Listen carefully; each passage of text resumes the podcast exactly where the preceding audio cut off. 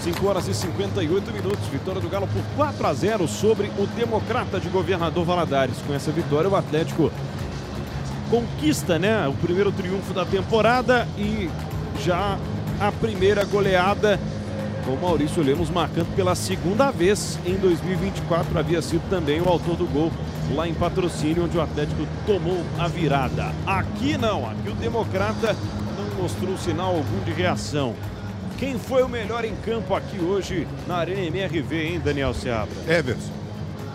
Não, o Everson não fez nenhuma defesa hoje, né? É brincadeira, mas é porque o Atlético realmente. o, Democrata, até nesse reta final, eu ia até falar, e o, o jogo já acabou, mas o, o, o, Democrata tentava sair, mas o ímpeto do Atlético de marcação também estava tão grande, tão em cima, o Atlético estava com um volume de jogo tão grande que é, não deixava o Democrata pensar, não deixava o Democrata sair para o jogo. Então o Everson acabou sendo um mero espectador da partida, assistiu o jogo, não fez nenhuma defesa, o Democrata não levou nenhum perigo ao gol do Atlético, nenhum mesmo. Teve um lance ali no primeiro tempo, mas que o Everson meio que pulou por precaução e tal, a bola estava na mão dele, mas nenhum chute ao gol mais, mais perigoso, mais pesado e tal. Então o Atlético fez 4 a 0 com muita tranquilidade.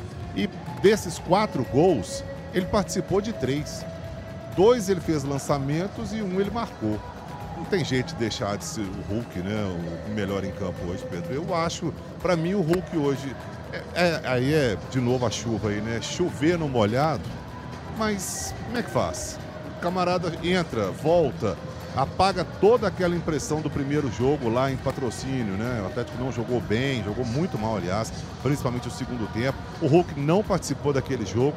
O Hulk volta, olha o Galo aí que a gente conhece. Então não tem como não ser o Hulk, Pedro. Incrível Hulk, é o voto do Daniel Seabra, ele inclusive está saindo de campo aqui com os cumprimentos né, do goleiro da equipe do Democrata, o Diego, goleiro reserva, e o Gustavo Scarpa ali falando com a televisão depois de fazer Pedro. a sua estreia aqui na Arena MRV. Giovana Pires na zona mista, não é isso, Gio?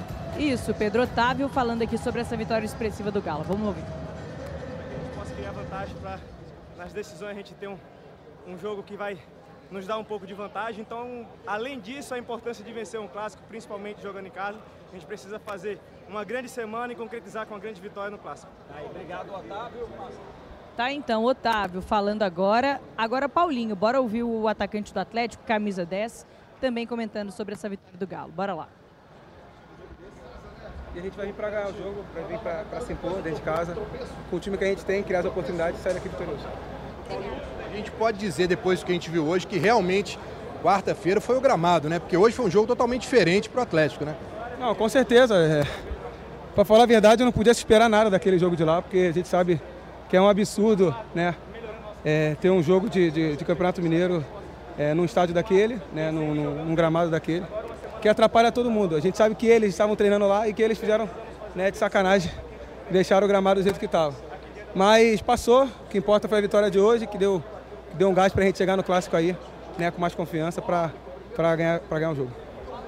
Na última vez que o Atlético enfrentou o Cruzeiro aqui na Arena MRV, acabou perdendo. O que, que dá para imaginar desse Cruzeiro na próxima semana? O Galo chega um pouco melhor do que no ano passado?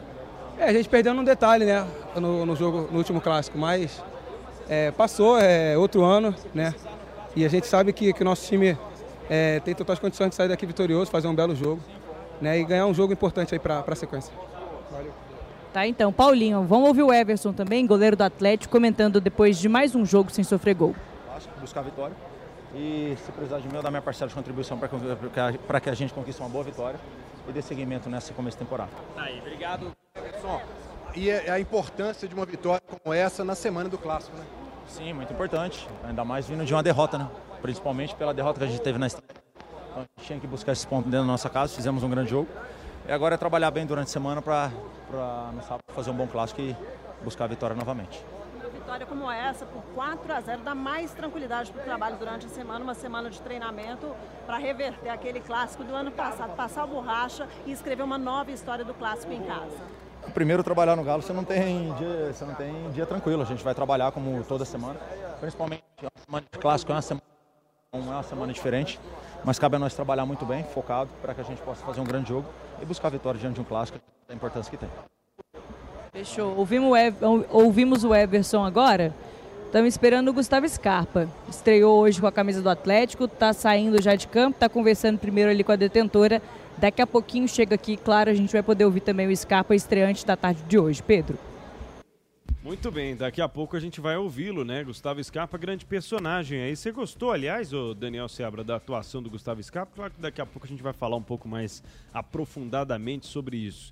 Mas você já resumiu basicamente que a gente tem que ter cautela com as análises, né? Tem. Ele entrou muito bem hoje, né? Os 45 minutos iniciais, 49, né? Porque tivemos 4 minutos ali de acréscimo. Foram.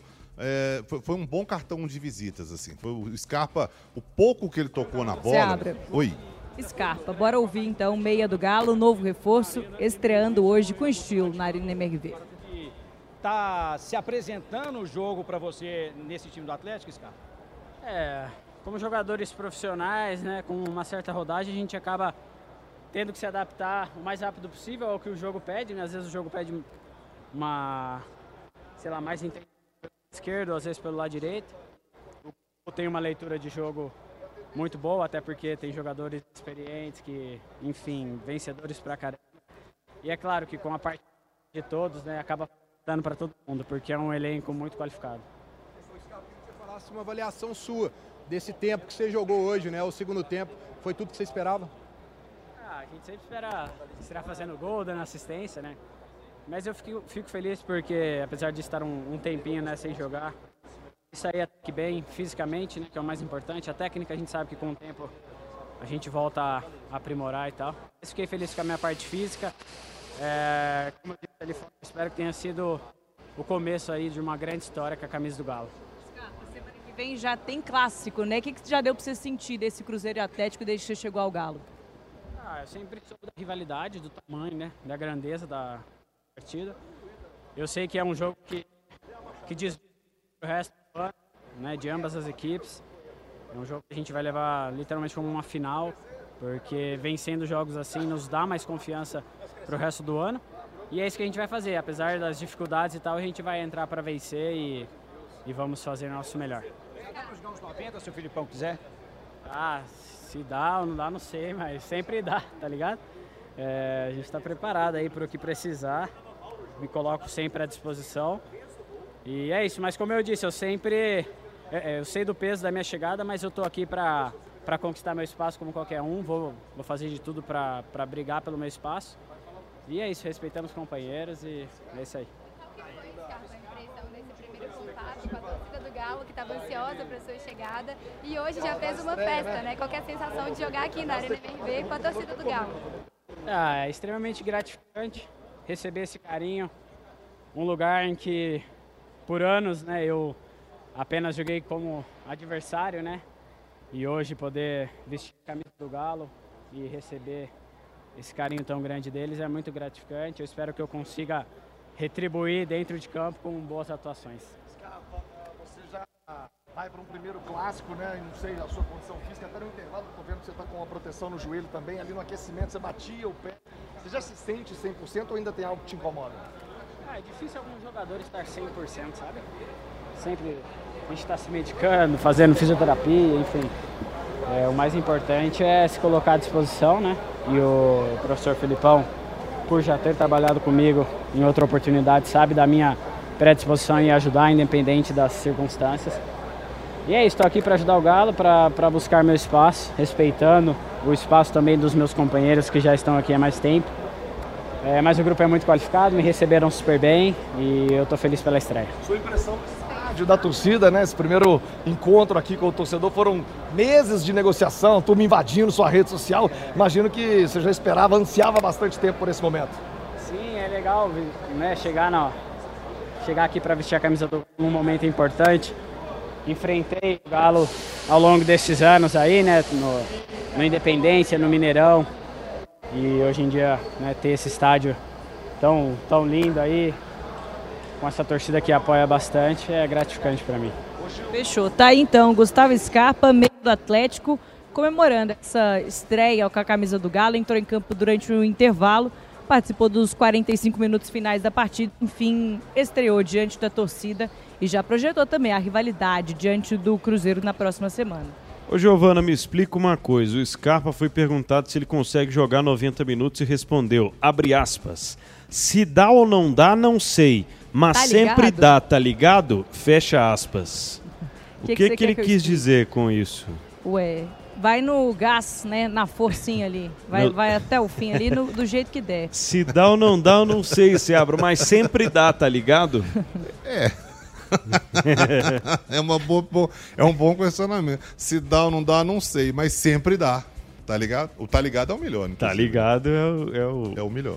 É a assinatura aí do Gustavo Scarpa falou lá na Zona Mista, aliás. Gran, gran finale. a, a primeira né, entrevista do Scarpa na Zona Mista falando desse jogo. Mas Agora, você me perguntou sobre o Scarpa. É. Eu acho que o Scarpa foi, ele foi muito bem no jogo de hoje. O- logicamente que, é como a gente falou, é, é muito cedo para avaliar, é muito pouco tempo ainda, né? 49 minutos que ele jogou, entrou em campo. É, A, a- expectativa na- em cima do Scarpa é muito grande, porque ele foi a contratação do Atlético nesse, nessa temporada aí 23, 24. Ele foi a contratação. Era um jogador que faltava. Depois do Nath, o Nath saiu do Atlético, deixou um buraco ali no meio. Porque o Atlético não teve mais esse jogador criativo, esse camisa 10, esse cara que coloca o, o companheiro na cara do gol, que coloca o Hulk, o Paulinho na cara do gol, que faz gol também, assim como o Nacho era. E aí o Gustavo Scarpa chega para suprir essa carência, chega para suprir essa ausência. Obviamente é muito cedo. Não dá pra gente chegar aqui agora e falar, é ele, é esse cara. Eu acho que sim, por tudo que a gente já viu do Scarpa, mas no Atlético é um clube novo, é uma filosofia nova. Ele falou ali, pô, o Fi- o Filipão, já trabalhei com ele e tal. Já trabalhou, já trabalhou com, com o Filipão em outros clubes e por aí e tal. Mas é, no Atlético, na arena, no- com, com os companheiros que ele tem hoje, ele não trabalhou. Então é muito cedo, é muito prematuro ainda a gente falar é, do Scarpa, mas ele deixou uma ótima impressão nessa partida de hoje. Toque de bola rápido, habilidade, é, fez lançamentos, tentou bater pro gol, ajudou na marcação. Esses 49 minutos iniciais dele deram, deixaram realmente uma ótima impressão, viu, Pedro? concordo com você e eu vejo esse toque refinado, né? Esse domínio com qualidade, essa qualidade na bola parada, é, a capacidade de pensar rápido, né? E articular o meio campo para criar jogadas, principalmente para os laterais, como ele fez uma vez para o Pavon e uma ou duas para o Mariano, como um grande diferencial, né? De um jogador que chega realmente para assumir esse meio campo. Havia lá atrás, e é engraçado ver agora essa sucessão, né? Porque a sensação era de que o Rubens seria na base, se transformaria, né, a partir da base, num jogador assim, de armação, de articulação, num meia, né, um pouco mais de fazer ali aquela última ligação com o ataque. Só que aí, com a passagem do Turco, ele começou a jogar como lateral esquerdo, tinha já essa facilidade da perna esquerda e posteriormente voltou a ser utilizado por outros treinadores dessa forma também.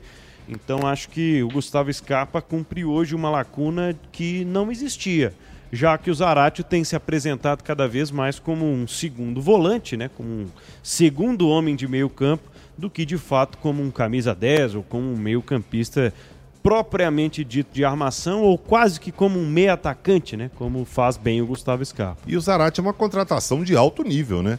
Não é uma. Um, Atlético não contratou o Zé Mané, não contratou um cara que ninguém conhece, um jogador que está começando, uma aposta. Eu acho que o Scarpa não é uma aposta. O Scarpa já é uma realidade.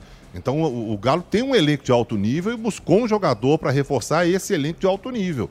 É, Ele tem futebol para isso. Já, não só hoje, ele já mostrou isso no Palmeiras, Fluminense e tal, tanto que foi parar na Europa. Ele é um jogador de alto nível. Então o Galo, com a contratação do Scarpa, é, enriqueceu o elenco. Né? Deu uma, um, um, tchan a mais no elenco, que já era um bom elenco.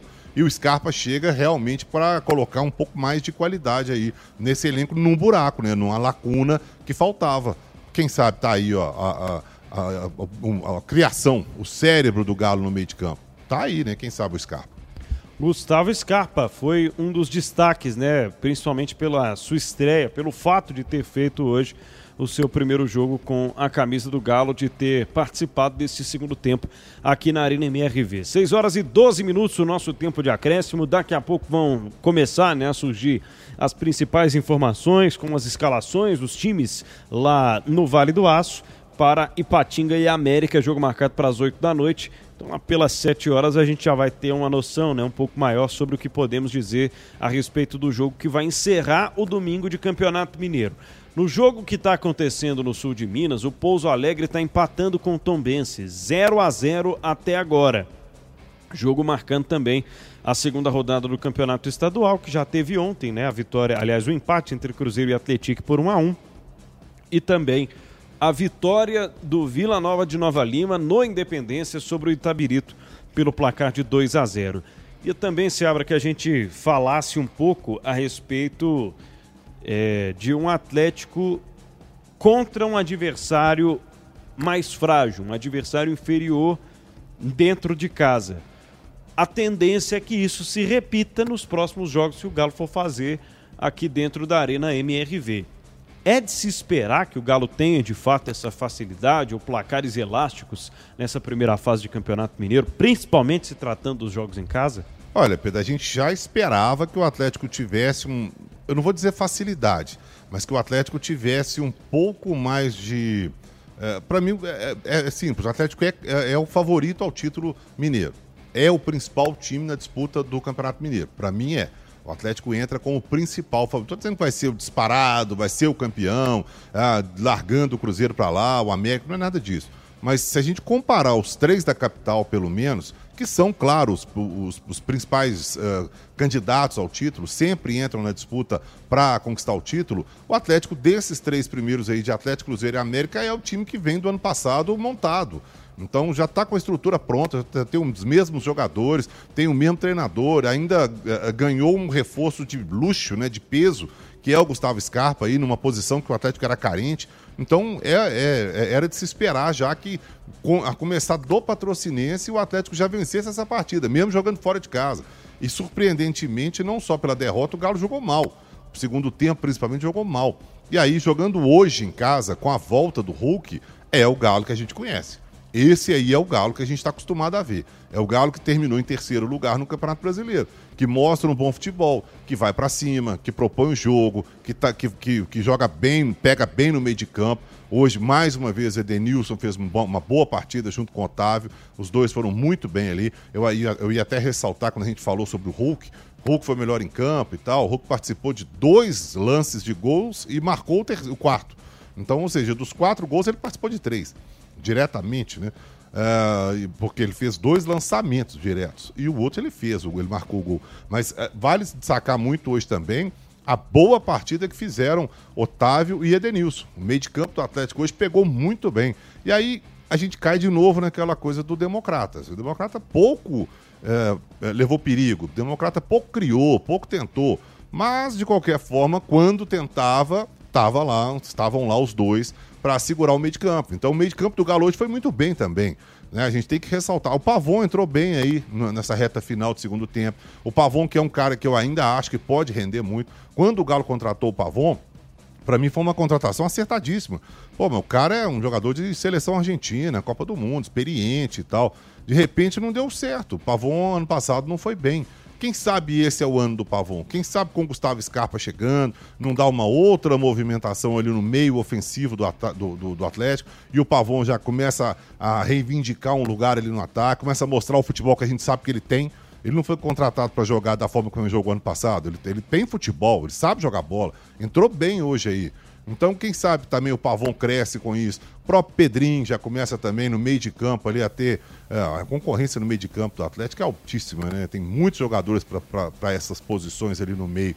Pedrinho também pode crescer com isso. Então, é, é, é, é eu acho que realmente. Eu não sei se eu respondi o que você estava perguntando, mas é, eu acho que é mais ou menos por aí, né? Eu queria ouvir realmente isso, essa, essa análise, essa projeção.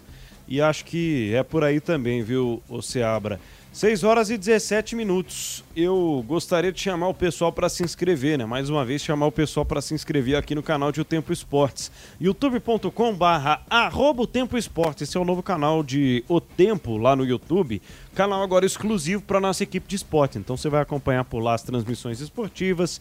É, vai acompanhar também o programa O Tempo Esportes em áudio e vídeo todos os dias, às 5 da tarde, né? De segunda a sexta, com a apresentação do Rafael Leal as análises, os nossos videocasts e, enfim, muito mais. Então se inscreva no canal exclusivo de O Tempo Esportes, youtube.com barra O Tempo Esportes, tem também o QR Code para tu me escanear também na tela da live. Giovana Pires. Já estou por aqui na sala de entrevista coletiva. Daqui a pouquinho o técnico Filipão vai poder falar sobre essa vitória expressiva do Galo por 4 a 0 em cima do Democrata. A gente vai poder ouvir as primeiras palavras na Arena MRV do técnico do Atlético em 2024.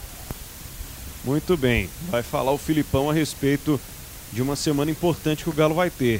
Afinal de contas, é uma semana em que não tem jogo, né? Não tem bola rolando no meio da semana como foi na semana passada, mas no fim de semana tem um grande clássico, clássico contra o Cruzeiro. Empatou com o Atlético, né, lá em São João del Rei, aliás, lá em Sete Lagoas aconteceu na Arena do Jacaré. E Daniel Seabra, alguns jogadores do Atlético, como até o novato Gustavo Scarpa, já estão sentindo nessa questão da, da rivalidade. E na pergunta para o Scarpa sobre o clássico, a repórter até fala em passar uma borracha sobre, não a nossa repórter, né, a nossa Giovana, mas uma colega de outra emissora pergunta sobre passar borracha no último clássico. E o Scarpa, por sinal, não estava aqui, né? Mas todos os companheiros dele de elenco querem de fato apagar aquela impressão deixada no clássico contra o Cruzeiro, que foi o primeiro da Arena MRV, vencido pelo rival na temporada passada. É, mas o Scarpa, coitado. É, mas eu digo assim, já deve provavelmente ter sido contaminado por esse espírito de que, ó, o não, clássico da semana que vem não pode assim, perder, hein? E aí, Scarpa, passar uma borracha e falou, mas eu nem tava aqui, como é que eu vou... nem, eu tô chegando agora, gente, calma. Bom, é claro pessoal, que Oi. Vou fazer uma defesa da repórter. Ela não perguntou isso pro Scarpa, foi pro Everson. Boa, pro Everson. Ah, então, então. aí sim. Boa. Aí, aí ele também já esquentou. Borracha. É, Boa. eu é. perguntei pro Scarpa sobre o clássico, outras perguntas também vieram.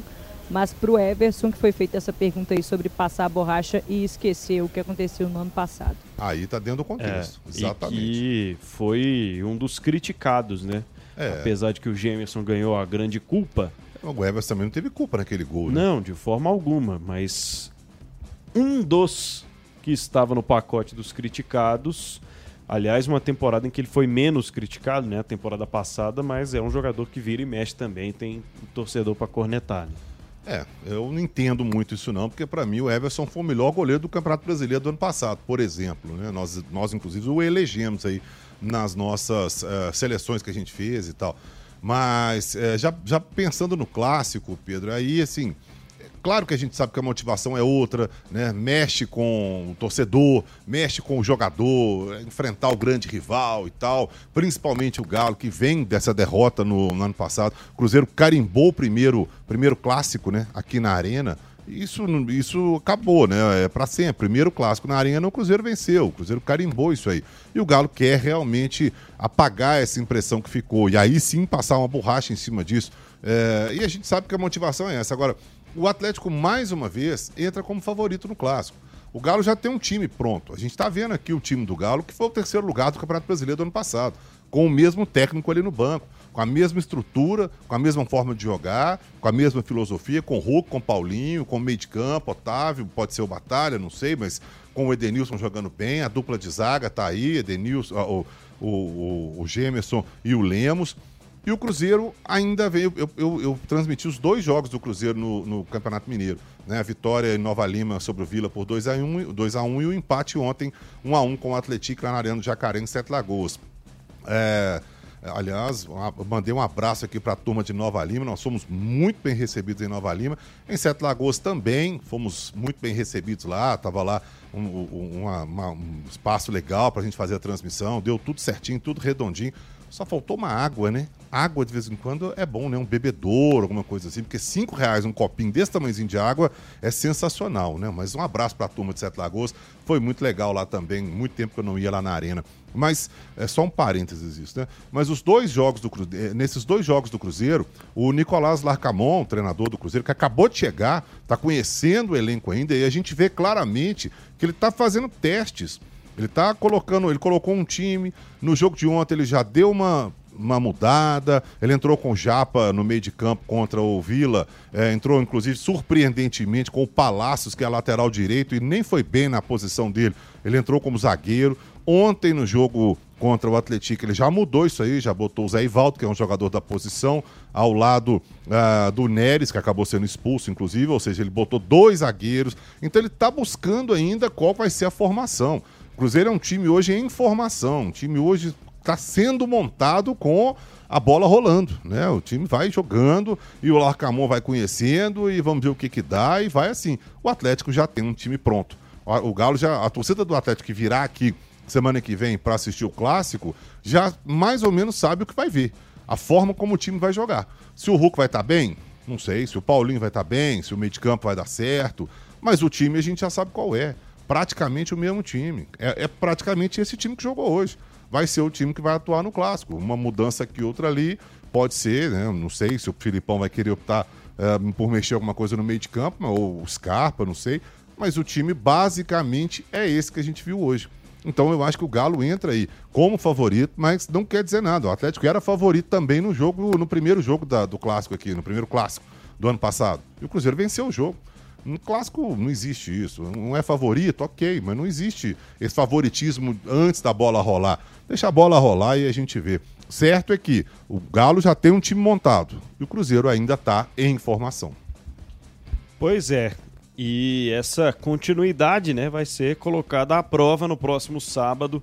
Jogo de sábado, sete e meia da noite, como o Daniel Seabra já falava mais cedo esse clássico do sábado que tem transmissão do nosso time de O Tempo Esportes, todo especial, que antes estava marcado para o domingo, né? Mas por conta do jogo da Supercopa que vai acontecer em Belo Horizonte, óbvio que não haveria né, uma estrutura ou ainda que uma preferência das autoridades de segurança para que os dois jogos acontecessem no mesmo dia, ainda que em horários né, distintos. 6 horas e 25 minutos. A bola rolou aqui na Arena MRV para a vitória do Galo por 4 a 0 contra o Democrata de Governador Valadares. E tá rolando ainda lá no Manduzão, em Pouso Alegre. 0 a 0 Pouso Alegre e Tom Bense estão empatando na sequência da segunda rodada do Campeonato Mineiro. Para dizer então, né, que com o jogo de Uberlândia e CAP, o, o Clube Atlético Patrocinense, amanhã às 8 da noite, lá no Parque do Sabiá, em Uberlândia, a rodada vai ser completa, isso, claro, após este Ipatinga e América, a qual ficamos na expectativa porque a bola rola às 8 da noite. Com esse resultado né, da vitória do Atlético, o Galo chega a três pontos lá no grupo B e ultrapassa o Vila Nova e agora fica né, a, esperando o resultado desse jogo do Uberlândia de amanhã e o resultado do Pouso Alegre que está em campo agora. Mas é claro que isso tudo ainda é muito preliminar, né? tendo em vista que estamos na segunda rodada do Campeonato Mineiro. Ainda sobre o clássico da semana que vem, Seabra, não te incomoda essa questão da indefinição ou já te parece definido, né? Não sei também, em relação à torcida única para a semana que vem. Não, aí só vai ficar definido realmente quando as autoridades baterem o martelo, né? A gente não sabe ainda como é que vai ser. Certo é que, é, sinceramente, Pedro, eu sempre fui contra isso. Eu sempre fui contra 10%, eu sempre fui contra a torcida única, eu sempre fui contra isso. Porque a gente que frequentou o Mineirão ah, há, há, anos né, atrás, antes até da reforma para a Copa do Mundo e tal, e acompanhava o clássico meio a meio, era das coisas mais bonitas, né? Você vê a torcida de um lado canta, a torcida do outro canta, meio a meio, é bonito de se ver, é legal, as duas partes fazendo uma festa danada. Mas infelizmente, para mim, os bandidos venceram. Eu, eu não vejo outra alternativa que não seja torcida única. Infelizmente. Ah, eu estou defendendo isso? Não, não estou defendendo isso, não. Eu sou totalmente contra. Eu acho que deveria ter meio a meio. E jogo, o clássico, para mim, deveria ser no maior estádio de Minas. Nem, nem é na arena. Ah, mas o Atlético vai perder o, o mando de campo aqui. O Atlético sempre jogou na, no Mineirão, ganhou, perdeu. Isso acontece. É, Eu acho que deveria, não sei, alguma coisa assim. Olha, o clássico é um jogo à parte. Então, seja ele mando do Cruzeiro, seja ele mando do Atlético, ele vai ser no Mineirão com meio a meio. Ponto. Isso nunca vai acontecer. Isso, isso é uma utopia. Então, esquece dessa forma, porque isso não vai acontecer. O clássico vai ser na arena.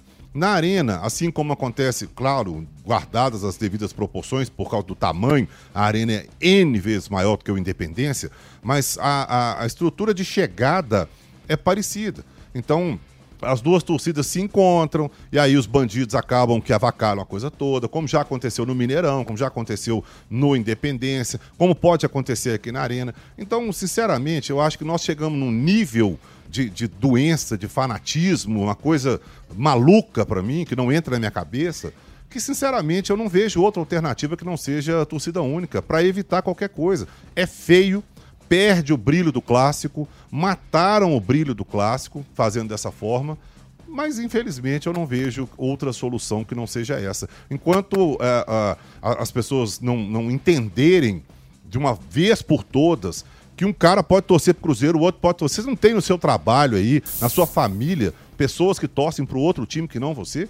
Você quer matar esse cara? Você quer jogar uma pedra na cabeça dele? Você quer que ele morra porque ele torce para outro time? Pelo amor de Deus, isso é uma coisa tão irracional, tão imbecil, isso não entra na minha cabeça. Então, enquanto isso for dessa forma, eu não vejo outra alternativa que não seja torcida única, porque aí acabou. A PM chega, escolta uma torcida só, faz o trabalho dela, beleza, não vai ter problema, não vai ter aquela tensão pré-clássico e tal, porque os doentes não vão estar juntos, né? E vem uma torcida só, depois, quando for no Mineirão, uma torcida só, pronto, acabou. Mataram o brilho do clássico. Mas, infelizmente, eu não vejo outra alternativa diante da irracionalidade que virou torcer para futebol no Brasil. Concordo, viu, Seabra? Em gênero, número e grau e sobre a preocupação com o clássico é algo que a gente devia estar relacionado a futebol, relacionado a escalações, a diferença dos dois trabalhos, como você falou anteriormente, e não a se teremos é, vítimas, culpados, agressões, brigas, enfim. A gente espera que as autoridades tomem realmente a decisão que vá de encontro a um clássico mais seguro, porque infelizmente tem sido marcado né, nos últimos tempos pela questão da insegurança, pela questão da polêmica, por dirigentes que não conseguem se assentar numa mesa e colocar as coisas também às claras e definirem, né? Por questões que vão deixar o próprio torcedor, o consumidor, o cliente deles, mais seguro, que é o que não tem acontecido nos últimos clássicos. Bom, Pedro, antigamente, é, a gente que é mais das antigas, você falou uma coisa certa aí. Antigamente era assim: olha, vai ter o clássico domingo. Isso já estava pré-definido. Torcida do Cruzeiro vai pela Catalão, torcida do Atlético vai pelo Antônio Carlos, meio a meio Mineirão, 50%. No hall principal, isso é o Mineirão antigo, né? No hall principal ali, a polícia fazia a separação, então ficava uma galera de um lado provocando, a galera do outro provocando, aquela coisa normal e tal. De vez em quando escapavam para lá, escapavam para cá, a polícia dava um jeito, resolvia, pronto.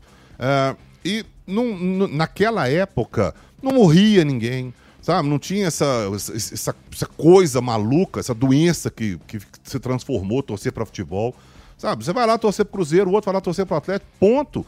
Ganhou, ganhou, perdeu, perdeu, vai embora para casa e acabou. Tinha briga? Tinha, claro que tinha, sempre teve. Mas era uma proporção bem menor, era uma coisa menos irracional, era uma coisa menos doente como é hoje. Então, é, infelizmente, nós estamos, é o que você falou, assino embaixo, nós estamos aqui preocupados, em vez da gente falar, e aí a gente que era da imprensa, poxa, isso aí já está pré-definido, né? 50%, Mineirão, um vai pela Catalão, vai pela Antônio Carlos, acabou, ponto final. Vamos falar do jogo então? Bora. Aí a gente falava, o Cruzeiro vai jogar tal, o Atlético não sei quem, o técnico tal, o técnico não sei o quê, o principal jogador e tal. Vamos pro futebol. A, a editoria de polícia é outra, vamos pro futebol. Hoje não. Hoje a gente, o futebol está misturado com a editoria de polícia, porque os bandidos venceram, infelizmente. A irracionalidade, a doença, a coisa maluca que para mim não entra na minha cabeça, infelizmente venceu. 6 horas e 31 minutos aqui na Arena MRV, já com boa parte dos refletores apagados e a torcida também já foi toda embora. A gente ainda não teve né, a divulgação do público e da renda do jogo aqui na Arena MRV. Estamos aguardando o Atlético liberar esses números e principalmente a dizer também que em relação à torcida, a gente não teve né, um número gigantesco né, de torcedores hoje aqui, mas para um jogo de segunda rodada de Campeonato Mineiro, um jogo contra um adversário como o Democrata de Governador Valadares, né? Não é um jogo de tanta expressão, tendo em vista que no próximo sábado a turma vai querer vir ou ir, né, ao clássico. E é normal, né, que escolham um jogo e queiram economizar em um ou outro. Então hoje aqui acho que até não dá para dizer que tivemos um público ruim, viu, o Daniel Seabra, ainda que não tenham sido divulgados os números finais, mas de bater o olho assim e observar, confesso que não achei o número, o público tão ruim, até porque a movimentação pouco tempo antes das quatro da tarde para a bola rolar estava bem, bem fraca lá fora. Bem tranquila, né? A gente É. chegou com muita tranquilidade, inclusive. Mas é, é normal, Pedro, é normal. Eu acho natural. O torcedor, claro, hoje, principalmente, com o valor dos preços dos ingressos, o torcedor escolhe a dedo o jogo que ele vai. Né? E semana que vem tem o clássico, como você falou. Então, o torcedor que, que não tem o sócio, né? que não é sócio, que não tem uma, uma renda melhor e tal, claro, pô, eu vou num jogo do Galo, beleza, vou escolher qual. Semana que vem tem o clássico. Então vamos esperar o clássico aqui, vou guardar minha grana aqui. A gente sabe que hoje Vira ao Estádio é um programa extremamente caro. Extremamente caro. né? eles pegaram o torcedor aí que não tem eh, condição financeira e simplesmente excluíram do futebol. Ó, você não vem mais, não, porque você não tem condição. Não é só o preço do ingresso, não, tá? É estacionamento, é um picolé, um, um tropeiro, um chopp, uma cerveja, a, a ga- gasolina, não sei o quê. Tudo é muito caro. Elitizaram muito o futebol. Então o cara que não tem condição financeira tá fora, tá? Tchau. Vai, vai escolher um jogo aí, vem aí de vez em quando para conhecer. E aí a gente sabe. Eu achei até o público hoje realmente também bem legal e a gente sabe que tem jogos e jogos, né? Tem jogos que tem mais apelo, tem jogos sem menos apelo. Semana que vem tem o clássico. E hoje era contra o Democrata. Então é um jogo de campeonato mineiro contra um time do interior que não tem tanto apelo assim pro torcedor do Atlético. Tá, tá acostumado a ver o time jogar. Se fosse o inverso, em Valadares, aí você pode ter certeza que teríamos lá no Mamudão público total e tal. Mas como é em Belo Horizonte, o torcedor do Atlético está acostumado. Quem vem sempre está acostumado a ver o time jogar e tal. Vamos guardar o dinheiro aqui, porque semana que vem tem clássico. Eu acho extremamente normal, natural o público que teve aqui hoje. Não é um público muito ruim, realmente, concordo com o que o Pedro disse. Um público legal dentro da expectativa, né? Para um jogo contra o Democrata. 6 horas e 34 minutos. A bola tá rolando neste momento lá no Paulistão para Palmeiras e Santos, estão empatando e com torcida única, né? Torcida única lá no Allianz Parque, 0 a 0, 32 minutos do primeiro tempo para Palmeiras e Santos. Tem acontecido também em outros estados no futebol brasileiro essa questão da torcida única que a gente ventila e imagina, né, que vai acontecer na semana que vem para o clássico entre Cruzeiro e Atlético, Atlético e Cruzeiro na terceira rodada do Campeonato Estadual. Jogo lá em Pouso Alegre segue em 0 a 0. O Tombense, aliás, fez agora o 2 a 0, 25 minutos. Um gol aos 23 minutos e um gol aos 25 minutos do segundo tempo. Você acabou de passar e estava 0 a 0 Que coisa. Jefferson Renan e agora o gol do Igor Bahia. Nesse minuto sai o gol 2 a 0 para o Tombense contra o Pouso Alegre lá no Manduzão. Olha, vou te falar, viu, Pedro? Eu, eu trabalhei no, no América 6, Pouso Alegre 0, no Independência, eh, com o Rafa, né, com o Edivaldo. E, e- e hoje, mais esse resultado aí, pelo que eu vi do Pouso Alegre e pelo que eu tô vendo. Oi, Gil. Técnico Filipão chegou aqui já na sala de entrevista coletiva e a assessoria do Atlético avisou. No máximo 15 minutos de entrevista. É o que vem acontecendo, né, com o técnico Filipão, o técnico ligado, do tá Atlético, ligado. colocando um limite nesse tempo de Filipão. entrevista. Agora ouviu o técnico do Galo. É, eu queria que você falasse um pouco sobre como esses jogos do Campeonato Mineiro acabam ajudando num período de início de temporada. Não é mais pré-temporada, mas é um início de temporada. E um clássico logo no começo, depois de uma vitória como essa, se ajuda mais do que depois de um jogo com patrocínio, né? Não, não ajuda.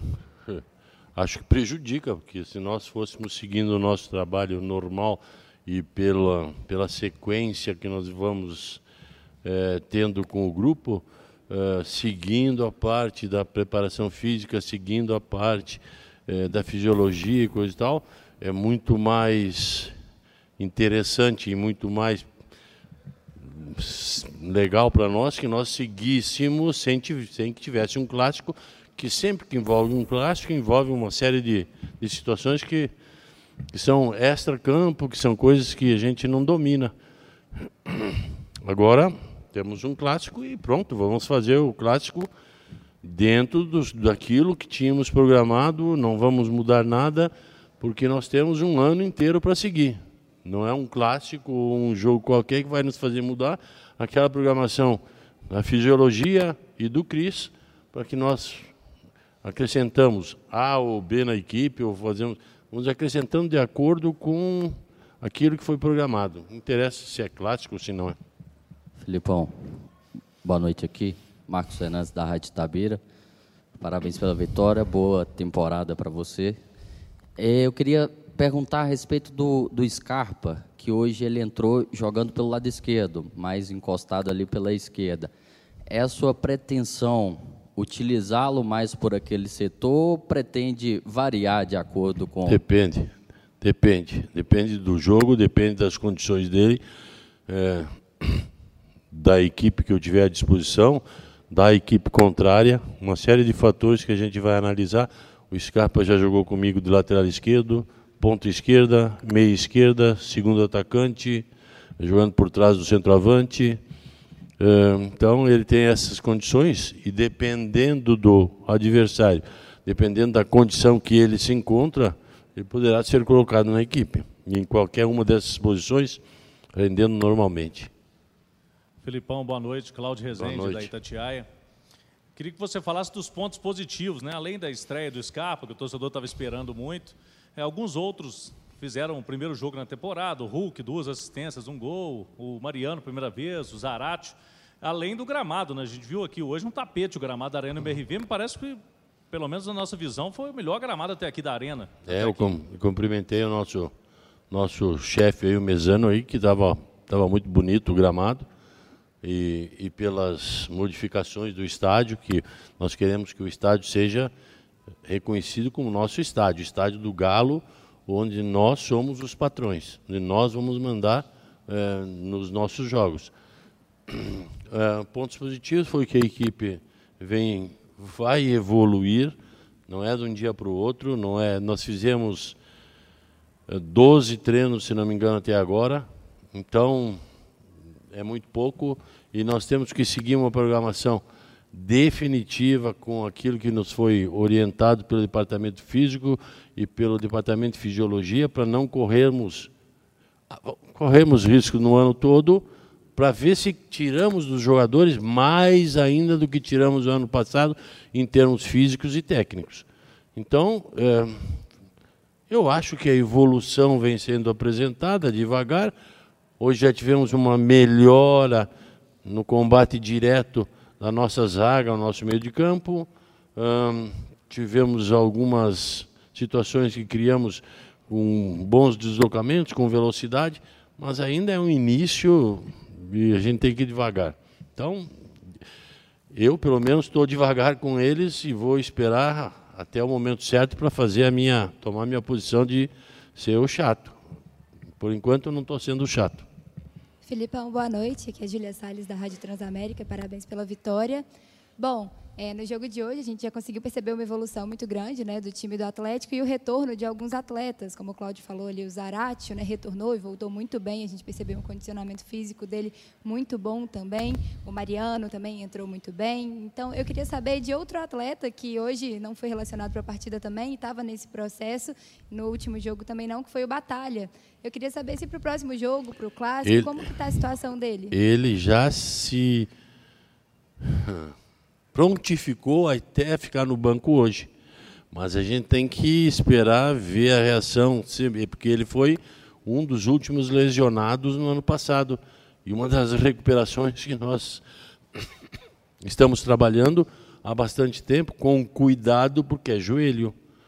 É, é temos essa semana toda para trabalhar e pode ser que no jogo de sábado ele já tenha alguma condição ou de estar no, na equipe jogando ou estar na equipe uh, dos 23 que vão fazer parte do jogo. Mas vai depender da reação dele ainda essa semana. Nós não vamos apressar nada. Eu já disse aqui, respondi, não vamos apressar. Porque não adianta para nós fazermos uma, uma, situação emergencial, A, B ou C. Se fosse um final de campeonato, se fosse uma, uma situação diferente, aí a gente correria riscos. Mas não dá para correr risco agora e nós não vamos fazer isso. Então, eu vou esperar a reação do Batalha, a reação do departamento físico, que vai me dizer sim ou não, e aí a gente escolhe. Filipão, Boa noite aqui. Laura Rezende, do GE. Globo. Até pegando um gancho nessa resposta sua, hoje a gente já teve o retorno do Zarate, o Hulk, Scarpa, você estava com um time mais completo, titular, digamos assim. Mas a gente sabe que tem outros para voltar aí, que estão no departamento médio, Batalha, Bruno Fux. Eu queria saber se essa é uma dor de cabeça boa que você tem, de pensar no time. Hoje o Igor Gomes jogou bem, o Zarate jogou bem, Edenilson fez gol nessa dupla de volante que talvez você possa mexer na frente com o retorno do Batalha. É uma dor de cabeça boa de ter? Olha, a única coisa que eu não tenho na vida é dor de cabeça. Pode ter tudo. Ah, dor em qualquer lugar, nas costas, já tá, já tá coroa, tá velho, já é isso, aquilo, mas ó, dor de cabeça nunca tive.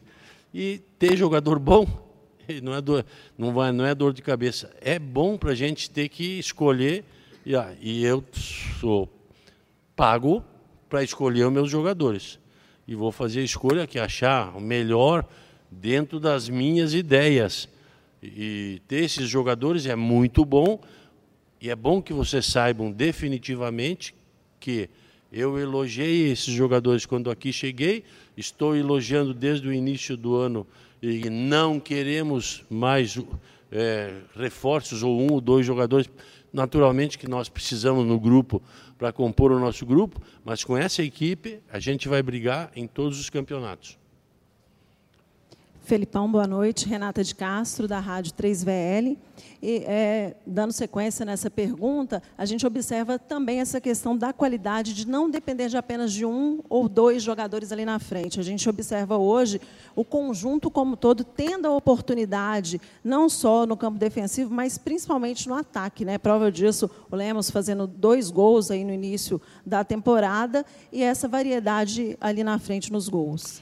De, de, bom que tu falasse, é, eu posso colocar algum, é, ainda temos alguns meninos que nós queremos colocar, é, que nós queremos dar oportunidade à medida que os jogos vão se desenvolvendo, porque nesses jogos nós vamos ver o que é que nós vamos ter para uma Copa do Brasil, para um Campeonato Brasileiro, uma Libertadores.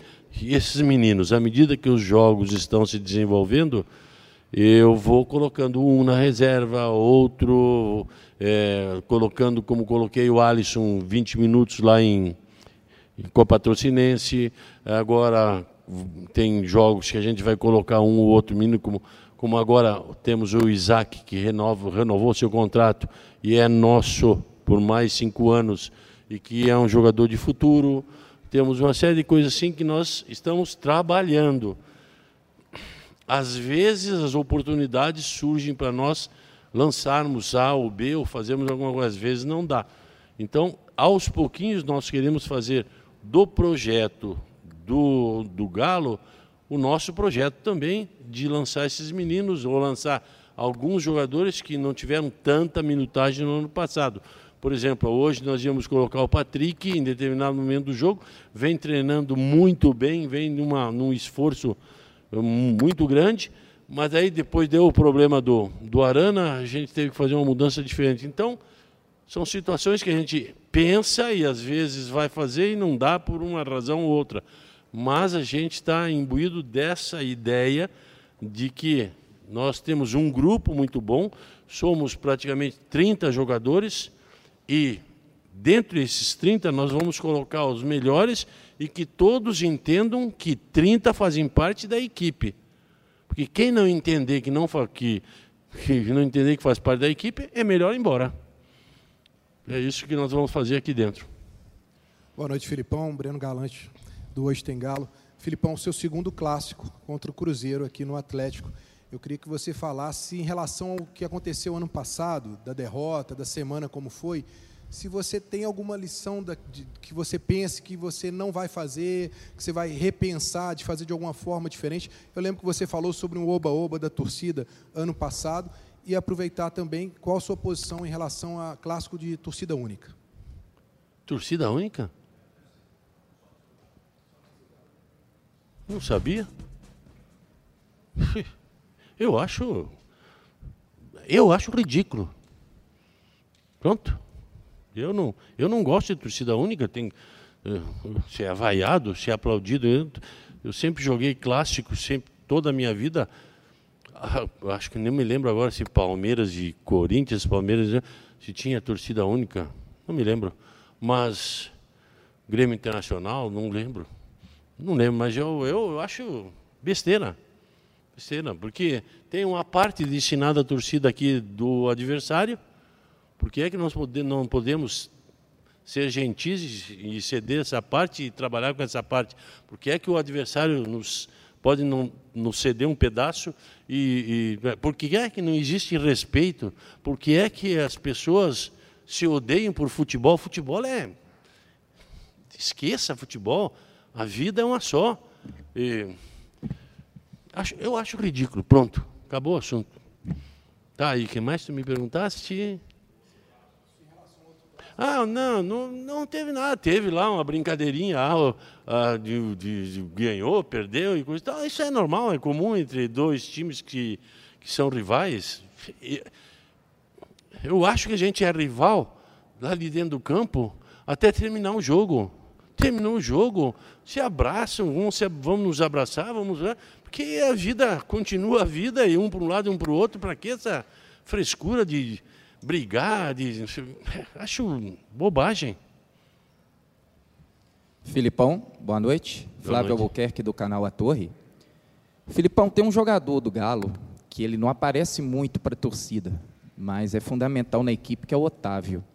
Em nossa transmissão, nós estávamos comentando sobre isso e eu tive a oportunidade de perguntar para ele, que a gente viu ele jogando muito pela ala direita e também deu um belo passe no primeiro tempo para o Hulk. E eu perguntei para ele, ele falou que o ser humano, a cada dia, deve se aperfeiçoar. Tem algum dedo do Filipão para o Otávio agora, nesse ano de 2024, em relação aos treinos, para ele estar tá destacando agora, ou é só circunstância de jogo? Obrigado. Não, não, situação de jogo e o Otávio é um jogador da minha confiança. Se vocês lembrarem do Otávio do ano, do ano passado, ele jogou 95% dos jogos comigo e antes jogava era metade dos jogos, é porque eu confio na condição do Otávio, tanto pela direita pela esquerda, e no que ele sabe fazer. No que ele sabe fazer, incumbido daquela situação, ele faz perfeitamente. E, então, esse ano ele continua fazendo aquilo que ele fez o ano passado com muita qualidade. Filipão, boa noite. Guilherme Frossar da TV Globo. Voltando a falar do clássico, esse jogo de sábado vai colocar frente a frente o treinador mais experiente da primeira divisão, você, e o mais jovem, o treinador do Cruzeiro, Nicolás Larcamon. Eu fiz a mesma pergunta para ele ontem. Ele disse que é um privilégio enfrentar o senhor nesse jogo de sábado. Queria ouvir o outro lado. Você já foi um treinador muito jovem, enfrentando clásicos, agora com toda essa bagagem, esse duelo com alguém da nova geração. É, eu queria ser jovem de novo, mas não dá. Fazer o quê? Bom, vamos para o final. é uma satisfação para mim conhecê-lo, uh, conversar com ele antes e depois do jogo, uh, desejar aqui que ele seja feliz no Brasil, que tenha todas as oportunidades e que trabalhe dentro do seu, seu estilo. E claro que também para mim será uma satisfação, porque eu conheço muita gente, muitos, muitos outros treinadores, não tive a oportunidade de conhecê-lo. E conhecendo um clássico é um pouco meio, meio ruim, mas coisa e tal. A gente vai, vai bater aquele papinho, mas o melhor é conhecer depois de um jogo, ou num, ou num dia de semana, num jantar, ou coisa e tal, como a gente já fez com outros técnicos. Quando a gente é jovem, a gente sonha com clássicos, sonha com, com detalhes, com coisas que a gente mais tarde de, hum, não vive tanto aquela situação. Mas uma das coisas que me perguntam é por que eu, aos 75 anos, trabalho com futebol. Porque eu gosto. Então, porque eu gosto, porque, é porque eu vou viver o clássico mais intensamente que vocês imaginam porque faz parte da minha vida. E o, provavelmente para ele seja mais emocionante ainda, porque é um princípio de carreira e tomara que ele consiga seus objetivos. Muito bem, está encerrada a entrevista coletiva do técnico Luiz Felipe Scolari, falando sobre alguns temas importantes, mas acho que vai ser uma entrevista coletiva um pouco mais marcada pela resposta que ele dá sobre o clássico, né? Quando perguntado sobre o fator torcida única para o clássico da semana que vem contra o Cruzeiro, ele deixa claro, né, de que como jogador não se lembra de ter atuado em clássicos com torcida única diz que a vida é só uma, né? E as pessoas estão se matando por futebol e que é ridículo e besteira. Torcida única é basicamente aquilo que a gente tinha dito aqui antes, só que em outras palavras, palavras um pouco mais é, ríspidas, desconsiderando o fato de que realmente, ultimamente, tem sido complicado se controlar esse tipo de coisa no estádio e arredores, enfim. Mas não que a gente discorde, né? Que seja realmente ridículo ter precisar ter torcida única, porque não se consegue controlar uma meia dúzia de uns e outros. Mas o Filipão, entre outros aspectos, resume aí, se abre esse início de temporada, né, em dois jogos, uma entrevista coletiva um pouco mais densa, né? Já que aqui em Belo Horizonte é a primeira do ano. É, sobre essa questão da torcida única, concordo em gênero, número e grau. Assina embaixo com o que ele disse. Eu também acho ridículo isso. Acho ridículo. Acho uma coisa absolutamente ridícula a gente ter que chegar num ponto de, de, de, ter que colocar uma torcida única num clássico, porque um bando de animais não consegue assistir no jogo, não consegue entender que uma outra pessoa pode torcer sem querer matar essa pessoa, né? Sem querer que o outro tome uma pedrada, sem querer que o outro tome um tiro. Né? Então, infelizmente, mas é, é o que eu disse. Eu acho que nós chegamos num ponto que não sei se tem jeito. Eu não vejo outra alternativa que não seja torcida organizada, porque infelizmente os bandidos venceram. Os caras querem transformar o clássico numa guerra. O cara quer não só torcer pro time dele, ele quer matar o adversário. O adversário, o rival, o que seja, né? O cara que torce pro outro time. Não, interessando se tem alguém ali da família dele, algum amigo dele e tal. As pessoas não param, às vezes, para pensar um pouquinho só, né? Cabeça não é só para usar chapéu, não, né? Mas é, o que ele disse ali, a vida é uma só. As pessoas estão se matando por de futebol. Isso é um negócio completamente irracional, completamente imbecil. Assim. Poxa, por que você pode torcer para um time e o outro não pode torcer para o outro? Por que, que seu time ganhou, o outro perdeu, tá tudo certo. Amanhã tá, amanhã é para nós aqui hoje, ó, amanhã é segunda-feira, tem trabalho, todo mundo acordando cedo, vamos embora. Se fosse o clássico hoje, perdeu, ganhou. E aí? Mudou o que na sua vida? Sabe? Então, é, mas sinceramente, eu, eu, assino embaixo do que ele disse, mas não vejo outra alternativa que não seja torcida, torcida única. Sinceramente, eu não vejo outra alternativa diante da irracionalidade que virou torcer para futebol no Brasil. E sobre o clássico, ele falou também, aí dentro das quatro linhas, né? Eu achei interessante ele falando que pô, quando você é mais novo, você torce, você fica louco, você pensa, você sonha com o clássico, com detalhe aqui, detalhe ali coisas que depois que você vai tendo uma certa experiência, você, se, você muda o foco. Né? Você começa a se preocupar com outras coisas, você começa a olhar um outro lado do clássico, você começa a perceber outras coisas que, acontece, que acontecem, que poderiam acontecer no clássico. Mas é, dentro do, do geral, e só essa questão também, para encerrar essa parte aí da coletiva do, do, do essa questão do gramado realmente o gramado da arena está um tapete. A gente vê daqui de cima, a Giovana estava lá embaixo, é, pôde perceber mais de perto. O gramado realmente está num ótimo estado. Né? Início de temporada, não teve jogo aqui desde, desde o final do ano passado. Os shows também que aconteceram, não aconteceram no, do, do ano passado para cá. Então o gramado realmente está um tapete. Agora, uh, o gramado lá em patrocínio do Pedro Alves do Nascimento prejudicou? Sim. Ele é, ele é um gramado ruim? É. Mas o Atlético perdeu por causa do gramado? Não, né, gente? Lógico que não, né? Pelo amor de Deus, né? A gente colocar uma culpa de uma derrota num gramado, me parece aí você pegar o, você virar o foco. Você, olha, eu não vou, não vou falar que meu time jogou mal, não, tá? Eu vou, vou colocar a culpa na bola aqui, ó. No vento, na chuva, no gramado. Não. O Atlético foi prejudicado pelo gramado, ok. O, o, o patrocinense também. Ah, o patrocinense treina lá. Beleza, gente, treina, mas na hora do jogo a coisa é diferente. Mas a gente dizer simpli, simplicitamente, a gente simplificar a coisa dessa forma, o Atlético foi, foi perdeu para o patrocinense por causa do gramado? Não, desculpa, eu discordo. Respeito a opinião de quem pensa assim, mas para mim isso é muito simplista e eu não, não, não acho isso não. Eu acho que prejudicou, ok, é ruim, mas o Atlético jogou mal. Principalmente o segundo tempo, jogou mal. E aí não dá pra gente comparar uma coisa com a outra. Ah, porque perdeu lá por causa do gramado e agora ganhou aqui por causa do gramado. Não, né? Não, lógico que não. 6 horas e 57 minutos, tempo de acréscimo. Estamos repercutindo aqui a tarde e noite do futebol depois da vitória do Galo por 4 a 0 na Arena MRV contra o Democrata de Governador Valadares. Vou fazer um parêntese e uma pausa aqui, já que a gente vai continuar falando de Campeonato Mineiro. Vem aí na sequência Ipatinga e América com a transmissão do Léo Campos aqui na nossa jornada do Tempo Esportes. Só atualizar o gol do Pouso Alegre. O jogo já tem 50 minutos do segundo tempo. Pouso Alegre diminuiu com pouco mais de 1.400 pessoas lá no Manduzão. O Nestor, que já jogou no Valério, fez o gol do, do ah. Pouso Alegre.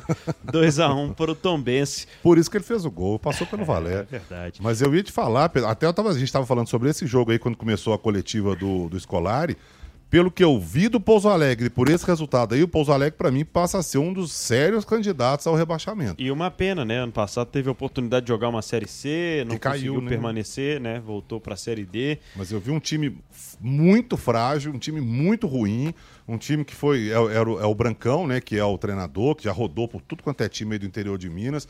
Mas, infelizmente, um junta-junta de jogadores entrosamento nenhum, a gente não vê uma alguém, no time do Vila, por exemplo, não é um time bobo, não é um time ruim. Foi também um time montado às pressas, mas a gente tira aqui alguns jogadores ali que são bons jogadores. O Pouso Alegre é difícil de descrever alguém que possa salvar. E eu ia destacar, né, que o Cruzeiro oficializou há pouco com detalhes lá, instantes, né, com mais informações em otempo.com.br/esportes a saída do Fernando Seabra, o técnico sub-20, que levou o time à decisão da Copa São Paulo de Futebol Júnior nesse mês de janeiro. Ele que chegou a ter algumas passagens, né, como interino pelo profissional, acho que principalmente dá para lembrar do ano passado, mas um treinador que há pouco mais de dois anos, né, vinha fazendo esse trabalho lá no sub-20 do Cruzeiro, confirmada agora a saída dele das categorias de base da equipe celeste. 6 horas e 59 minutos. Quero destacar aqui que daqui a pouco o Edivaldo Miranda vai trazer as escalações, né? principalmente confirmar Posso se só dar um pitaco sobre essa estarão saída, ou não né, em campo os, as dúvidas que ele nos passou há pouco para Ipatinga e América começar às 8 da noite. Fale sobre a saída do técnico do Sub-20 do Cruzeiro. Bom que dá um tempinho para o Edivaldo recolher as escalações lá é né, verdade, e, e nos não... mandar. Mas é, eu acho que o Cruzeiro perde muito muito com a saída do Fernando Seabra. Aliás, parênteses de novo, não é meu parente, viu? Tem nada a ver com ele. Nunca o estive com ele, não tenho, nem sei de onde é a família dele. Meu Seabra pode ser o mesmo, mas não, tenho nada a ver com ele, não é meu parente. Meu, eh, então, assim, eu acho que o Cruzeiro perde muito com a saída dele. É um cara que, na base do Cruzeiro, revelou muitos jogadores. E, para mim, é, não interessa se o time chegou na final, foi campeão, Copinha, Taça BH e tal. É legal, ok. O Cruzeiro foi campeão da Copa do Brasil Sub-20, com torcida, inclusive, né, no Mineirão. Mineirão batendo recorde de torcida da categoria aí, legal. Mas ser campeão ou não da base, beleza, faz parte. Mas base, para mim, é para revelar é para municiar o time de cima, é para alimentar o time de cima. E aí é financeiramente falando, desportivamente falando, são jogadores que, que o Cruzeiro vai revelar. O Cruzeiro há muito tempo não revelava.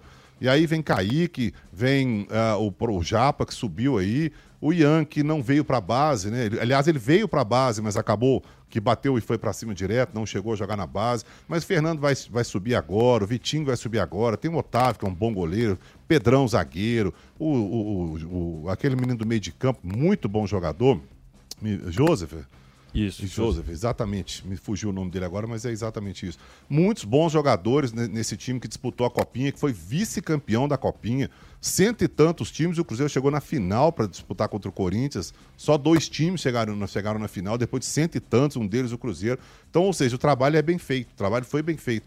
E ele foi o principal responsável pelos, é, pelos últimos jogos do Cruzeiro, time profissional, né, o time de cima, no Campeonato Brasileiro de 2023. Porque esse papo aí do Paulo Autuori, o Cruzeiro não teve peito para assumir que o técnico era o Fernando Seabra, que efetivamente era. O Paulo Autuori estava lá sentado no banco, assinou a súmula, participou das coletivas assim, com aquela cara, né? O que, que eu estou fazendo aqui? Não queria, deixou bem claro que não queria. E o Cruzeiro ainda assim o convenceu a assinar a súmula lá como técnico e tal. Mas quem efetivamente estava na beirada do campo, e os torcedores do Cruzeiro que foram no campo viram na beirada do campo ali, dando instrução, substituindo, vai para lá, vem para cá, era o Fernando Seabra. Para mim, perde muito o Cruzeiro com a saída dele. E que deve trabalhar no Red Bull Bragantino, né? Nos... É, o que tudo indica, né? Tudo as especulações indicam nos últimos dias. Bom, 7 horas e 2 minutos aqui na nossa jornada do Tempo Esportes, com a expectativa, né? Da sequência de temporada para o Galo, com esse clássico contra o Cruzeiro. Semana que vai, claro, esquentar né, toda essa expectativa depois do empate do Cruzeiro contra o Atlético e da vitória do Galo diante da equipe do Democrata de Valadares. Terceira rodada do Campeonato Mineiro, portanto, para o próximo fim de semana. No dia 3, sábado, os jogos que acontecem, é, apenas um jogo, né? Não vai acontecer no próximo sábado. No sábado, quatro e meia da tarde, o América vai visitar o Itabirito. Depois desse compromisso fora de casa contra o Ipatinga, o jogo é contra o Itabirito. Só que o Itabirito tem mandado seus jogos no Independência, né? Justamente o estádio do América, é lá que ele vai jogar como visitante. Sábado, 5 horas, Uberlândia e Democrata de Valadares. Lembrando que o Uberlândia ainda faz o jogo dessa rodada 2 contra o Patrocinense amanhã no Parque do Sabiá. E aí na terceira rodada, portanto, joga de novo em Uberlândia no Triângulo contra o Democrata de Valadares, que hoje foi derrotado pelo Galo aqui na Arena MRV. 5 da tarde do sábado também tem Ipatinga e Pouso Alegre, mais um jogo que vai acontecer no Ipatingão. No sábado, 7 da noite, Tombense e Atletic jogam em Tombos e na Arena MRV a princípio ou pelo menos né, com essa expectativa aí da torcida única Atlético e Cruzeiro. Lembrando que no domingo, dia 4, 11 da manhã, o único jogo do Campeonato Mineiro no dia, Patrocinense e Vila Nova é a agenda do Campeonato Mineiro para o próximo a próxima semana. Eu ia destacar aqui mais cedo o jogo do Carioca entre Bangu e Vasco. O Vasco fez um golaço com o Paier nos acréscimos e conseguiu tomar um empate aos 50 e tantos minutos de segundo tempo. Lá na, te, na quarta rodada do Cariocão, empatou com o Bangu 2 a 1 Lembrando, esse jogo teve o Jair, volante ex-atlético, expulso. O Fluminense está batendo agora, vencendo o Nova Iguaçu por 1 a 0 O jogo está nos acréscimos do primeiro para o segundo tempo. E ontem tivemos o empate entre Flamengo e Portuguesa do Rio, 0 a 0 e a vitória do Botafogo sobre o Sampaio Correia 2 a 0 Hoje também já tivemos a vitória do Madureira sobre o Volta Redonda por 3 a 1 Amanhã, 8 e meia da noite, Aldax Rio e Boa Vista. Lembrando que esse Bangu e Vasco foi jogado lá no Mané Garrincha, em Brasília. É, eu estava vendo outro dia. Campeonato estadual. O pessoal da imprensa do Rio é engraçado, né? O Vasco estava aí começando a pré-temporada, fez alguns amistosos, foi bem e tal, montou um time, né? Um bom time. E o pessoal já. O Vasco já entra como favorito em tudo, brasileiro e tal. Gente, não estou dizendo que o Vasco não vai ser o favorito, não, mas calma, né? Vamos com calma. Nós começamos a temporada agora. Nós, o Atlético ganhou aqui de 4 a 0 Nós estamos falando para ter calma, porque está começando a temporada. Não sei, eu acho o pessoal meio, às vezes, meio acelerado demais. Né? É, futebol é isso, né? É 880 em, no mínimo espaço de tempo possível. Jogos que começaram agora no Paulistão, falando nele, ó. Santo André e Água Santa, Mirassol e Novo Horizontino. Jogos em 0 a 0 No intervalo, lá no Allianz, Palmeiras e Santos estão empatando por 0 a 0 Ponte Preta e Inter de Limeira empatando também em 0 a 0 Esse jogo já terminou, foi mais cedo. E ontem, né, a derrota do Corinthians para o São Bernardo por 1 a 0 em destaque. Também a vitória do São Paulo sobre a Portuguesa por 1 a 0 O Grêmio venceu né, o Brasil de Pelotas mais cedo lá em Pelotas, com gol do André, André, André Henrique. Fez 1 a 0 essa vitória na rodada 3 do Gauchão e que teve também né, o Internacional batendo o Ipiranga ontem pelo placar de 3 a 0 alguns dos principais resultados da rodada no campeonato nos campeonatos estaduais, melhor dizendo. 7 horas e 6 minutos, eu já quero acionar aqui e chamar para nossa resenha o Fernando Martins e Miguel. Daqui a pouco vai comentar a partida entre Ipatinga e América na segunda rodada do Campeonato Mineiro. Esteve também né, na transmissão da estreia do Atlético no meio da semana. O Galo que perdeu para o Patrocinense de virada por 2 a 1 Fernando entra aqui no nosso pós-jogo, na nossa resenha e vai continuar, né? Vai seguir o barco com esse Patinga e América na sequência. A gente fez um giro aqui pelos estaduais, falamos bastante sobre esse Atlético que mais cedo venceu aqui na Arena MRV por 4 a 0 o time do Democrata de Valadares. Mas, Fernando, eu quero de início saber de você como é que você tem acompanhado esse início de temporada, o que é que mais chamou a atenção, principalmente aqui né, no Campeonato Mineiro. Quais são os pontos fortes e fracos que até agora são os principais na sua avaliação nesse início de temporada 2024? Um abraço para você, boa noite, Fernando. Um abraço grande, Pedro Abílio, bem-vindo de volta, né, das férias merecidas, claro. Um abraço para o Seabra, um abraço a todos que nos acompanham. Eu tô com invejinha do Seabra, viu? Tá só comentando o jogo com muitos gols, pô. Tá comentando é seis num dia, quatro no outro. é. Né? Vamos ver aqui. quente aí, Fernando. Vamos ver. O América começou é, acelerando, né? Vamos ver se ele mantém aí o pé no, no, no acelerador hoje. Claro, também vai enfrentar uma, uma grande equipe que é o Ipatinga os ipatinguenses que não, não me escutem, ou não melhor, me escutem, né? Brincadeiras à parte, a gente espera que seja um grande jogo aqui. Edivaldo, no, aniversariante do dia, tá aqui também, prontinho, prontinho, para daqui a pouco trazer as, as informações aí, as escalações das duas equipes. Mas respondendo a sua pergunta, Pedro, eu estou gostando desse início de estadual, estou vendo uma um afinco muito grande das equipes do interior, né, de ser a melhor do interior, de demonstrar um melhor futebol, né, preocupado com a, a qualidade da partida. A gente está vendo aí um certo equilíbrio entre as equipes, por mais que hoje o Atlético tenha goleado, o América tenha goleado na, na, na primeira rodada, mas a gente está vendo um certo equilíbrio, umas equipes mais preparadas, né? Começando uh, a pré-temporada um pouco mais cedo para ver se saem um pouco, literalmente saem um pouco na frente das, das equipes de maior poderio econômico, né?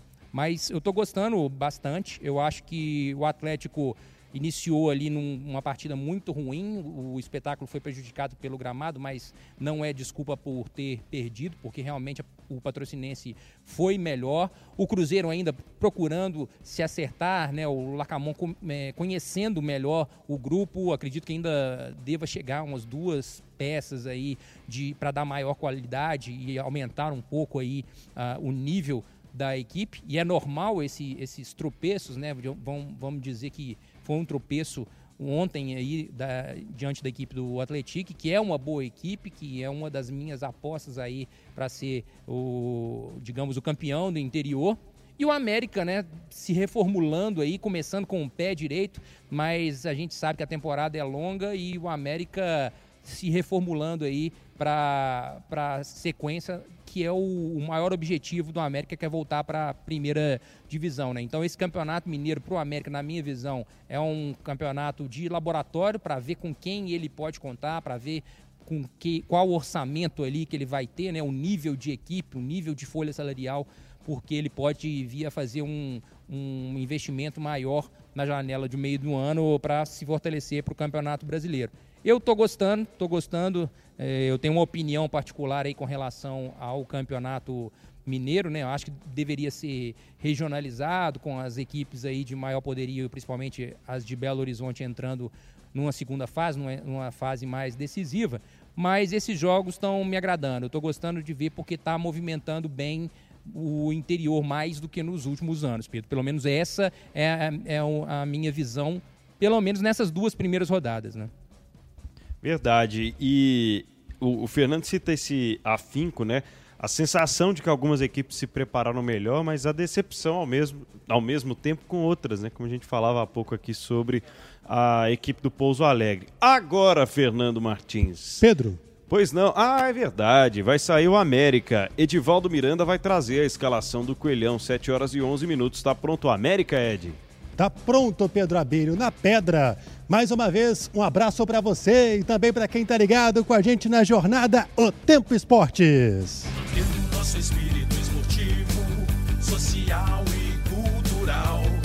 Vamos cantando o hino do América, tão O América que deu uma chapuletada, Pedro Abílio, no pousão na rodada passada do Campeonato Brasileiro, 6 a 0 no Independência, cinco gols do Mastriani. E o homem vai pro jogo, hein? Será que teremos mais gols? Vamos aguardar 8 horas da noite a bola rola no Ipatingão. É o América contra o Tigre. E o técnico Calmã de Almeida foi esperto, manteve a receita, já que deu certo. Então ele repete a equipe que goleou o Pousão na rodada passada. O Coelhão está escalado com Dalberson no gol com a número 31, Matheus Henrique com a 36, é o lateral pela direita. A dupla de zaga tem o Éder com a 33 e o Ricardo Silva com a número 45. Marlon com a meia dúzia é o lateral pela esquerda. Meio campo do América tem o Alê 16, tem o Juninho que é o capitão com a 8, o Moisés, o profeta está de volta com a número 15. E para atacar o Tigre, Fabinho com a número 28, Vitor Jacaré com a, com a número 29 e o Mastriani com a número 17, Pedrão. Muito bem, tá aí escalado Coelhão, 7 horas e 12 minutos. Quero aproveitar para te desejar muitos anos de vida, felicidade, saúde, sucesso, dinheiro, paz e amor e tudo de melhor desse mundo que você merece, viu, Edivaldo? Parabéns. Amém, muito obrigado, viu, Pedro Abelho? Agradeço a você também a todos aqueles que mandaram uma, algumas mensagens muito carinhosas, muito carinhosas na data de hoje. Pra gente fechar, quer ah. que escale o Tigre também? Fala aí, Tigrão de Aço, como vem a escalação do Ipatinga, Ed? William Menezes, com a número 1, um, é o capitão do time. Aí a gente tem o Ezio com a número 2, é o lateral pela direita. Aí tem o sistema defensivo, o Juan com a número 3 e o Cleiton com a número 4, com o Lucas Luan. Meia dúzia é o lateral esquerdo. Meio campo tem o Davi Lopes, tem o Fornazier Rapaz, que nome diferente, viu? Tem o Vico, tem o número 10, que é o Rainan. E no ataque, Rafael Lopes, com o número 11, o Jaú. Pedro Abelho. Muito bem, Patinga e América, 8 da noite, aqui com transmissão do Léo Campos, do Edivaldo Miranda e também do Fernando Martins e Miguel, logo mais. Mandei os parabéns pro Edivaldo aí durante a transmissão. Você ouviu, não ouviu, Pedro Abelho? Ouvi. Ah, é. Será que o Edivaldo ouviu também? Não, acho que Sentiu não ouviu parabenizado? Não. Muito bem, viu, Daniel Seabra? Senão você tem que pagar a caixa amanhã, viu? você safou dessa. É, tá bom. Abraço pra você, de tudo de bom. Obrigado, viu? obrigado. Agora, eu fiquei muito surpreso. Eu e alguns amigos, né? Eu estava no interior nessa semana, falavam sobre o Fornazier, né? O camisa 8 aí do Ipatinga. Esteve lá em Tabira, no Valério, na campanha do acesso do ano passado ao módulo 2, né? Vindo da terceirona. E nos chamou a atenção um jogador muito temperamental, assim, mais nervoso. Foi, teve um episódio de discussão com torcida no Alambrado, alguma coisa assim. E no meio da semana, no jogo do Ipatinga contra o Atlético, estava distribuindo o jogo, jogando bem e tal. Foi derrotado, né, pelo, pelo Atlético de virada, mas deu uma outra impressão e uma impressão de um bom time esse do, do Ipatinga também. Mas eu queria, Fernando, 7 e 14, daqui a pouco vocês vão falar de Ipatinga e América, analisar essas escalações e etc. Voltar uma casinha que é o assunto anterior aqui da nossa, do nosso tempo de acréscimo, o clássico da semana que vem. O Filipão falou mais cedo, o Seabra já teceu o comentário também. A gente criticava nessa né, questão ou essa necessidade, parece realmente ser o único caminho, o clássico com torcida única para a semana que vem. Como é que você enxerga essa possibilidade e se você acredita que poderia ser de outra forma, hein, Fernando? Ah, eu acho um absurdo, né? Eu acho um absurdo um clássico, as duas maiores torcidas do, do estado é, que tem torcedores também no Brasil inteiro, eles serem privados, né? Os torcedores serem privados de assistir suas equipes num, no maior jogo do, do, do estado. É, uma torcida única, para mim, é a falência da gente como sociedade mesmo, né? Não ter, não poder ter o torcedor rival dentro do mesmo, do mesmo campo, do mesmo ambiente, isso é um absurdo. A gente lamenta os fatos que aconteceram na, no último encontro entre eles na Arena MRV e eu acho que facilita muito a questão quando se fala a torcida única, né? Tira a responsabilidade de todo mundo, das duas equipes, né? Das do, dos dois, uh, dos dirigentes das duas equipes que poderiam muito bem conscientizar, fazer um trabalho de conscientização entre os seus próprios torcedores, os próprios torcedores de torcida organizada dos respectivos clubes e as, as autoridades né, de, de segurança, né, a, a torcida, a, a polícia, né, o corpo de bombeiro, falar, ah, não, vamos, vamos fazer torcida única e está tudo certo. Eu acho que, infelizmente, É, quando você trata o torcedor como animal, ele vai se comportar com o animal. E foi isso que aconteceu no último clássico. Se não tivessem tido aquela rixa toda, né, aquela, aquele clima hostil que foi criado, realmente não, eu acho que não teria tido aquela quebradeira, aquele absurdo que teve. Enfim, eu lamento, lamento mesmo que a gente regride como, como, como modalidade esportiva e a gente regride como, como sociedade mesmo, viu, Pedro? 7 horas e 17 minutos aqui no nosso tempo de acréscimo.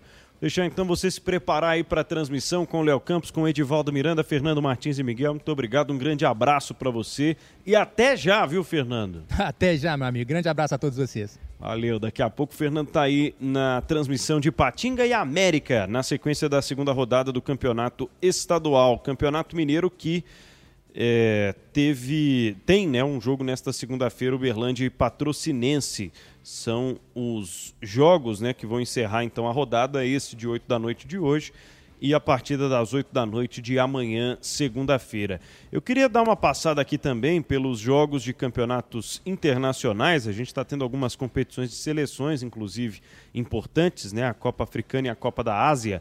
Mas às 7 horas e 17 minutos, preciso atualizar aqui que é o quarto gol em três jogos do Rafael Veiga nesse início de temporada.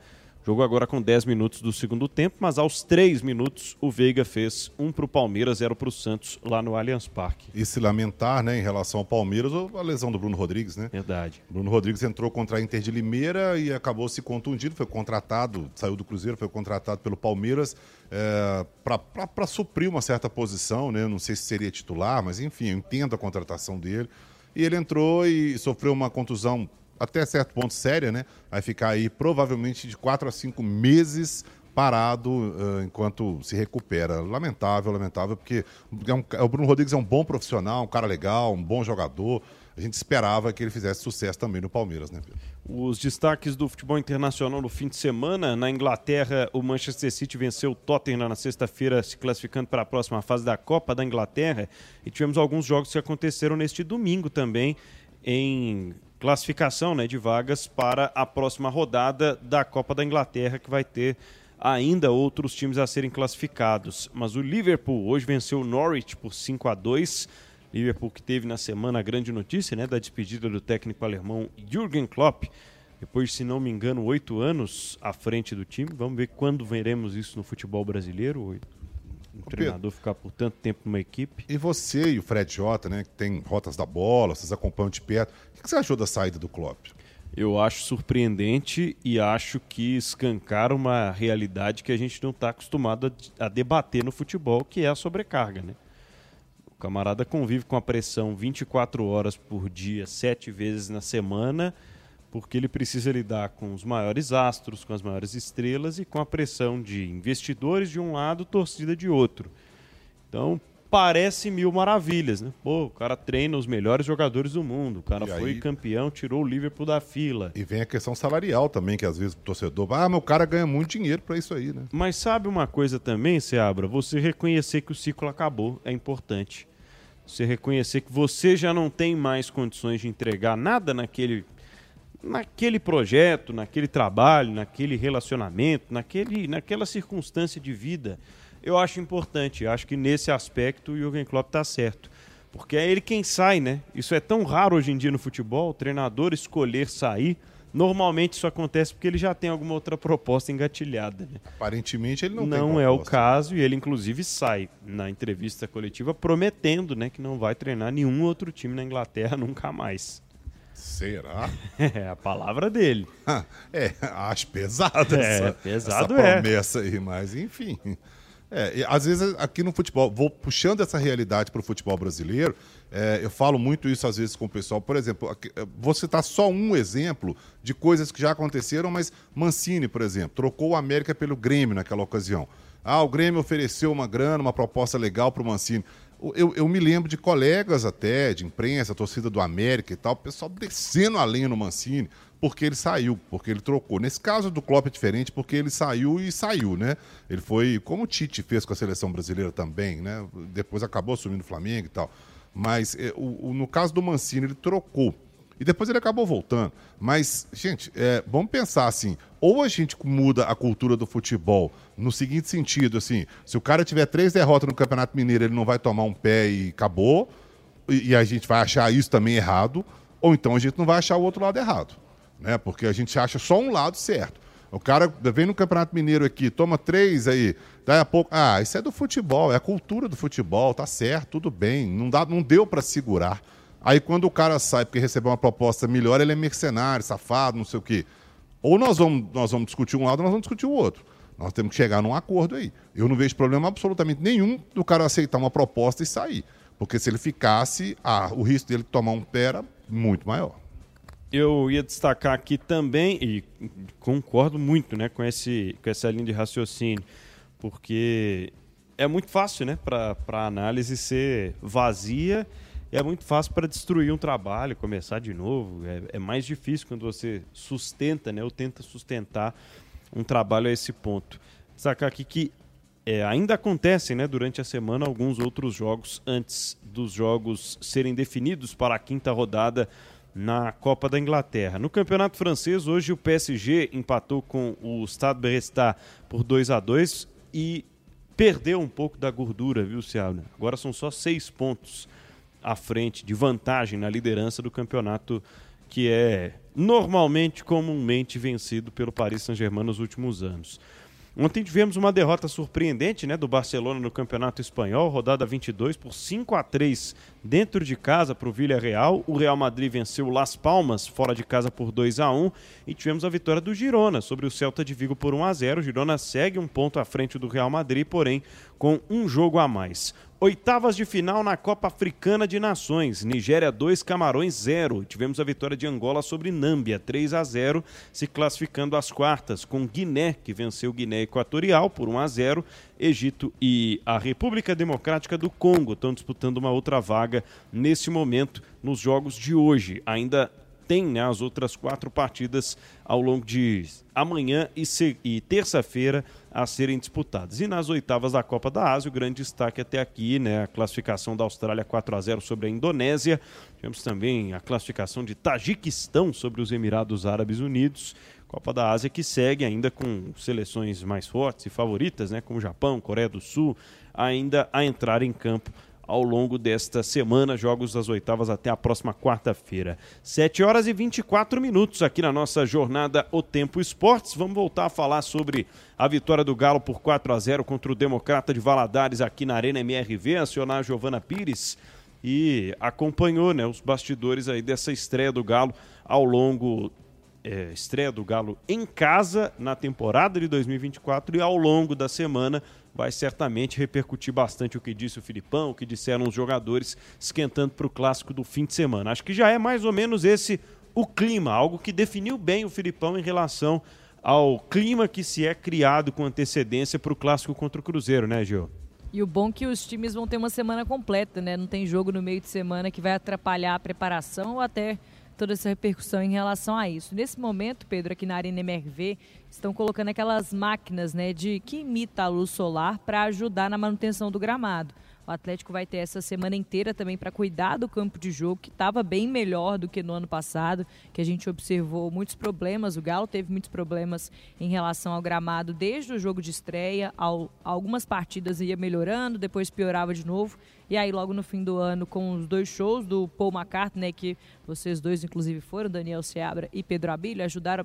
Se bem que Pedro Abílio não ficou no gramado. O, Daniel Seabra, não sei se ajudou a pisotear o gramado da área na MRV. Mas, enfim, o campo de jogo foi melhorando, passou por uma manutenção durante o período de férias e aí passou até pela troca né, do gramado para justamente estar em boas condições logo no início da temporada, principalmente porque o Galo já assumiu que não deve ter realmente a grama sintética em 2024, só vai conseguir a liberação para a próxima temporada. Então esse é o cenário atual. O que disse então, está tendo aquela máquina agora, o pessoal está instalando ela para poder fazer a imitação da luz solar, para ajudar realmente nessa reconstrução do gramado, já em preparação para o clássico no próximo sábado, às sete e meia da noite, contra o Cruzeiro. Sobre a partida de hoje ainda, Pedro e todo mundo que acompanha a gente aqui na FM O Tempo, um dos destaques do Galo, né? O principal destaque, talvez, o Hulk, atacante do Atlético, que fez um gol, deu duas assistências nessa vitória por 4 a 0. Informações, números aqui do SofaScore Brasil. O Hulk é o jogador que atua no futebol brasileiro com mais participações em gols desde 2023. Desde o início da temporada passada, ele disputou 60 partidas, marcou 31 gols, deu 16 assistências, ou seja, 47 participações em gols em 60 jogos. Não terminou o ano como artilheiro do Atlético na temporada, foram 30 gols marcados, mas conseguiu é, ser o vice-artilheiro, porque a concorrência foi grande. Paulinho, que de fato terminou o ano como maior goleador, com 31 gols marcados, mas deu assistência para caramba. Inclusive, foi, um do, foi o maior garçom do Paulinho durante a temporada passada e assim promete também durante 2024.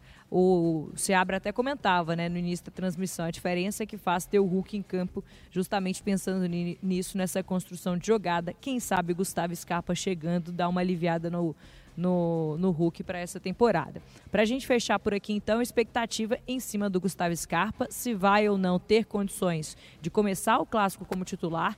Ele deu aquela resposta, né, de vai que dá, não sei, tá ligado? Vamos observar durante a semana, durante os treinamentos na cidade do Galo, se vai ser ou não liberado pela fisiologia do Atlético, né, pelo departamento médico, para ser o titular do Galo nesse meio-campo. Também Rodrigo Batalha, ele que ficou de fora mais uma vez, desfalcou o Atlético por conta do departamento médico, terminou a temporada passada com uma lesão no joelho, já se recuperou, só que agora tem aquela cautela em relação ao retorno dele ao campo. Ele vem treinando com o grupo normalmente, faz um trabalho em separado na academia para fortalecer a região do joelho, que foi onde ele se lesionou, mas existe a expectativa ainda, quem sabe não aparece pelo menos no banco de reservas do Atlético na próxima rodada contra o Cruzeiro. Além dele, também Bruno Fux, outro jogador que vive a mesma situação, também precisa ser liberado pelo departamento médico, já está recuperado da lesão, mas ainda não passou por todo o período de fortalecimento dessa parte física. Expectativa também em cima do zagueiro do Atlético. Dito isso, além deles, na verdade, né, o Gustavo Scarpa, que era um outro jogador que vivia a mesma situação, estava com a lesão, foi liberado, apareceu hoje. O Hulk também com aquela infecção estomacal. O Mariano e também o Zaratio eram os outros atletas que estavam no DM do Galo. Fora isso, tudo limpo por lá, só o Atalha mesmo e Bruno Fux são os únicos dois atletas que podem reforçar o Galo ainda nessa próxima partida contra o Cruzeiro. Fica essa expectativa. O Galo vai voltar à preparação durante a semana, vai poder de fato é, fazer se preparar para esse clássico contra o Cruzeiro e fica nessa expectativa em relação às baixas, se vai ou não ter condição de jogo contra o, a Raposa no próximo sábado. Muito bem, é essa a expectativa então da semana quente que teremos antes do primeiro clássico de 2024 e muito mais que está por vir nessa temporada que está só começando. 7 horas e 29 minutos aqui na nossa jornada O Tempo Esportes para dizer que o Flaco Lopes amplia para o Palmeiras lá no Allianz Parque, 2 para o Palmeiras, 0 para o Santos e que agora há pouco o Giuliano, aquele que jogou no Corinthians, né, e está agora jogando pelo Santos, foi substituído pelo Otero, que jogou no Galo e saiu xingando horrores o gramado do Allianz Parque. Esse gramado não dá, essa grama sintética me lesionou, algo, algo do tipo. É, muitas reclamações em relação à grama sintética, né? É, 2 a 0 para o Palmeiras por enquanto no clássico contra o Peixe. Sete e meia da noite no nosso relógio da FM, o tempo 91,7. Daqui a pouco a transmissão de Ipatinga e América com Léo Campos, Edivaldo Miranda e Fernando Martins e Miguel. Vou rolar a bola para o Daniel Seabra para passar a régua né, nessa vitória do Atlético sobre o Democrata e na sua expectativa que já foi criada diante do que vimos aqui hoje e do que vimos e do que você viu de perto, inclusive lá ontem, para o clássico de sábado. Seabra. Pois é, vitória tranquila, né? O, o, Galo construiu o placar de uma forma muito tranquila. Lemos abriu o marcador aos 8 minutos de cabeça, jogada do Hulk. Saratio aos 16 minutos, também numa jogada do Hulk. Depois, aos 41 minutos do, isso do primeiro tempo, Edenilson fechou a primeira etapa, 3 a 0 para o Galo, foi para o intervalo. O Atlético fez um primeiro tempo seguro, tranquilo. Quando fez 2 a 0 aos 16 minutos, tocou bola. E aí administrou. Festa da galera, tocando bola e tal. A vitória ali já estava garantida, né? O Democrata não incomodou o Atlético, não incomodou mesmo. O Everson não fez nenhuma defesa. É, e, e, encontrou esse último gol aí com o Edenilson, que fez uma boa partida. Edenilson e Otávio foram muito bem ali no meio de campo. Então o Edenilson fechou o marcador do primeiro tempo. E aí o Galo volta para no, Aliás, um detalhe: no final do primeiro tempo, ainda teve um lance do Hulk, que ele saiu na cara do gol. Ele faz aquele drible, ajeita o corpo, na hora que ele vai chutar, ele errou a bola, furou. Enfim, é, faz parte. O Galo foi para o intervalo, então, com 3 a 0 E aí, na segunda etapa, o Atlético voltou também administrando, jogando como queria, jogou como quis. Esse é o Atlético que a gente conhece. O Atlético foi lá, construiu o marcador e depois se segurou um pouco. Na, vale, vale ressaltar que no intervalo o Scarpa entrou, entrou bem, mostrou bom, mostrou, mostrou um bom toque de bola. A gente conhece o Scarpa, né? Sabe que ele tem essa qualidade, essa característica. Toca bem a bola, rápido, deu lençol, deu, deu, deu caneta, deu passe, tentou, uh, tentou achar o Hulk ali numa bola, uh, acabou exagerando. Faz parte, normal. Eu acho que fatalmente o Scarpa, pela qualidade que tem, vai ser titular desse time do Atlético. E isso é importante, essa briga de posições ali no meio de campo é importante para a equipe. E aí sim, no segundo tempo, o Hulk, aos 36 minutos, fechou o marcador 4 a 0 para o Galo. Vitória segura, tranquila. O Galo que já tinha perdido para o Patrocinense na estreia do Campeonato Mineiro. Aí sim, jogando a primeira em casa ao lado da torcida, que não compareceu num, num número uh, enorme, mas compareceu num bom número. A gente já esperava que seria mais ou menos isso que foi mesmo, pelo, pelo, pelo jogo ser atrativo, né? menos atrativo e tal. Tem um clássico semana que vem. E aí, já projetando o clássico. Mais uma vez, eu acho que o Galo entra como favorito. Né? O Atlético vem é, com o mesmo trabalho, mesmo técnico, mesmo time. O Cruzeiro ainda está em construção, ainda está sendo montado. Treinador novo, nova filosofia, novos jogadores. Treinador ainda está fazendo é, experiências no time do Cruzeiro. A gente viu que de Nova Lima para Sete Lagoas, do jogo do Vila para o Atlético, ele já mudou alguma coisa no time, as alterações, a forma de jogar. Ele mudou o sistema defensivo, ele mudou o meio de campo. Então ele ainda está conhecendo o elenco, ainda está fazendo experiências. Quer dizer que o Atlético vai ganhar o jogo? Não, quer dizer nada. Pode, pode acontecer qualquer coisa no clássico. O clássico é um, é, um, é um jogo completamente aberto. A gente viu isso ano passado. O Atlético era favorito, o Cruzeiro ganhou o jogo. Ah, foi um gol contra do Gêmeos, mas o Cruzeiro ganhou o jogo. Então, tudo pode acontecer nesse clássico. Eu vejo o Galo como favorito, mas não tiro nada, obviamente, do que pode acontecer em relação ao Cruzeiro vencer. Vamos ver, tomara que tenhamos pelo menos um bom jogo. Né? E é, eu repito o que eu disse em relação à torcida única não vejo, infelizmente, outra alternativa. Eu acho triste, lamentável, como disse o Filipão, ridículo, uma coisa completamente fora de qualquer propósito, principalmente para a gente que já viveu um Mineirão antigo com duas torcidas. Mas dentro da irracionalidade que virou hoje torcer para time de futebol no Brasil, e não é mais torcer, já é patologia, né? já é uma coisa doente mesmo. E eu, eu infelizmente, eu não vejo uh, outra alternativa que não seja essa, Pedro. Uma boa semana para todos nós, Daniel Seabra. Um abraço e até a próxima. Isso aí, amanhã estamos firme e forte, 5 horas em O Tempo Esportes, com o Lélio, com o Rafa, com os repórteres todos. E estamos lá repercutindo muito dessa rodada aí, que não, não se encerrou, termina amanhã. Mais uma vez, um grande abraço, Pedrão, Pablito, Luiz Felipe, a Giovana, turma toda aí da retaguarda. Show de bola. Obrigado a você que ficou com a gente aí também.